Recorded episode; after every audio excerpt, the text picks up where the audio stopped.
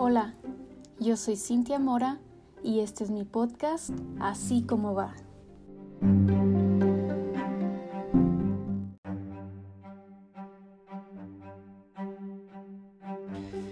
El Espíritu Santo, la chiquina de Dios, el ruaj, el aliento, su presencia, la tercera persona de la Trinidad distinto al Padre, distinto al Hijo, pero la misma naturaleza y la misma esencia divina. Todos hemos escuchado desde Génesis que dice en el principio, creó Dios los cielos y la tierra y el Espíritu de Dios se movía sobre la faz de las aguas. Leemos también durante todo el Antiguo Testamento las grandes hazañas que, muchos hombres mortales hacían, pero con la ayuda del Espíritu Santo. Vemos a un Moisés enfrente de una zarza ardiente. Vemos a Samuel durmiendo en el atrio en el lugar santísimo. Vemos un Sansón derrotando a los filisteos con el poder de la presencia de Dios. Aún el rey David tenía una relación con el Espíritu Santo y muchos otros más en el Antiguo Testamento. Leemos que era el Espíritu Santo el que bajaba con los profetas y hacía lo que tenía que hacer, decía lo que tenía que decir y se regresaba. Sus apariciones eran como momentáneas. A lo que venía, ibais. Y saben, estoy segura de que había allí un anhelo de querer quedarse, un anhelo de querer seguir o cohabitar con nosotros. Estoy segura que para él era emocionante bajar y tal vez le recordaba de cuando se tenía que mover solo sobre la faz de las aguas, pero ahora era mejor porque lo hacía sobre una persona. Cuando llega Jesús, Jesús insiste mucho en que es necesario que Él se vaya para que el Espíritu Santo pudiera venir y pudiera habitar con todos nosotros de forma permanente. Y eso lo podemos comprobar que cuando leemos el libro de los Hechos en capítulo 2, cuando el Espíritu se derramó por primera vez sobre la iglesia y dotó de dones a muchos, y todos ahí empezaron a hablar en lenguas y todos los y, muchos otros los escuchaban y quedaban asombrados de lo que estaba pasando en el aposento alto. Y sabemos lo que sucede después, que muchos son llamados al ministerio y me seréis testigos en Judea, en Samaria y hasta lo último de la tierra. Saben, hoy en día existen muchas denominaciones cristianas, ¿sí? En las que hay como ese enfoque de si se permite o no se permite el movimiento del Espíritu Santo, sus manifestaciones, sus dones. Y la verdad eso no, no lo voy a hablar ahorita, por ahorita. Tal vez después sí.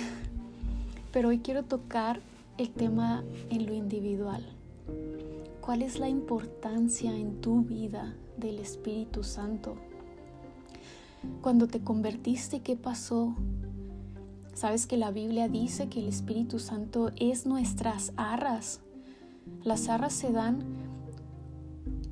con, con el objeto de garantía para el cumplimiento de una promesa. Lo vemos en, en las bodas cuando están en el altar diciendo y dando sus votos. El novio le entrega a la novia las arras, prometiéndole prosperidad económica, prometiéndole ser el proveedor.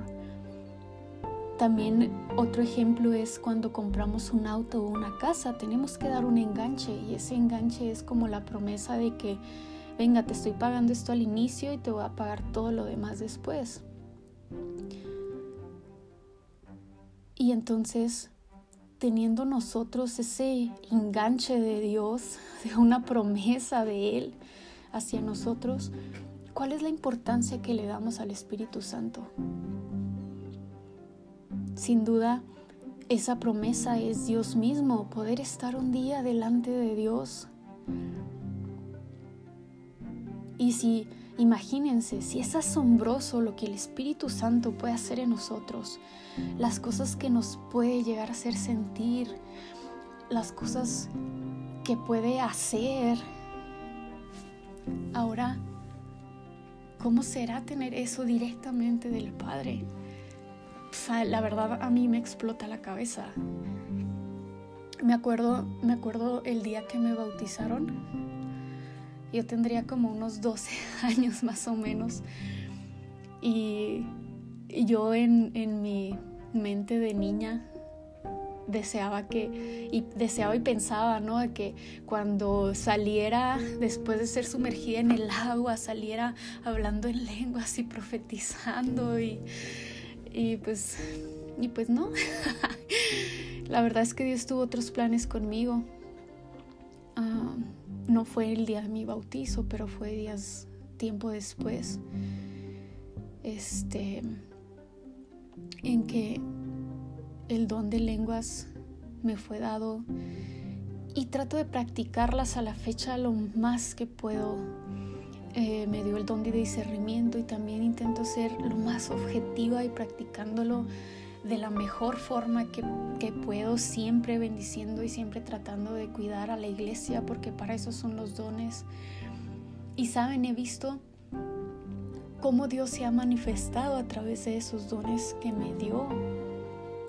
He visto cómo Dios se ha manifestado a través de los dones que Dios le dio a mis amigos de hecho, tengo una amiga con el don de interpretación de lenguas y cada vez que puedo le mando audios míos hablando en lenguas y saben, Dios se ha manifestado a través de eso, Dios nos ha ministrado a ambas a través de eso, Dios nos ha dado palabra a través de eso y, y, no ha sido palabra solamente individual, ha sido palabra para trabajar, para obrar con los demás, para amar más a la iglesia, pero también he visto amigos que han despreciado los dones que el Espíritu Santo da o que han, no, no le han dado la importancia suficiente a tener una comunión o una comunicación con, con Dios a través del Espíritu Santo. En una ocasión escuché una prédica de Paul Watcher hace, hace mucho tiempo y decía que a él no le gustaba orar que él prefería leer la Biblia, porque leyendo la Biblia podría podía demostrarle a todos los demás que leyó la Biblia mediante todo lo que puedes memorizar de la Biblia. Pero si oraba, ¿cómo podía presumirles o enseñarles a los demás? Oh, sí, acabo de orar cuatro horas seguidas.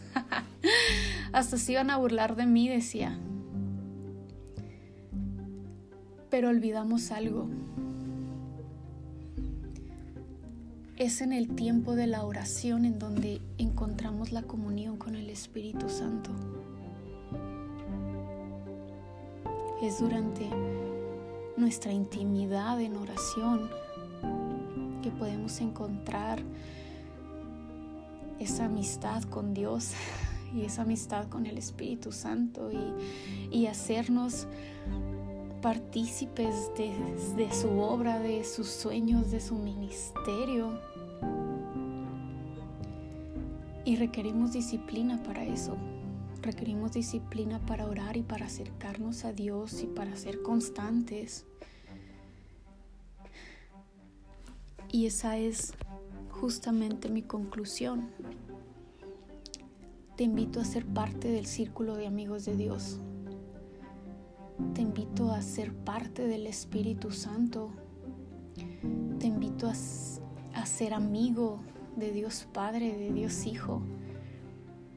Y así como en el principio el Espíritu Santo se movía sobre la faz de las aguas, ahora sin duda se va a mover en ti. ¿Cómo? orando. Te prometo que Dios ama a los que le aman y lo encuentran los que temprano lo buscan.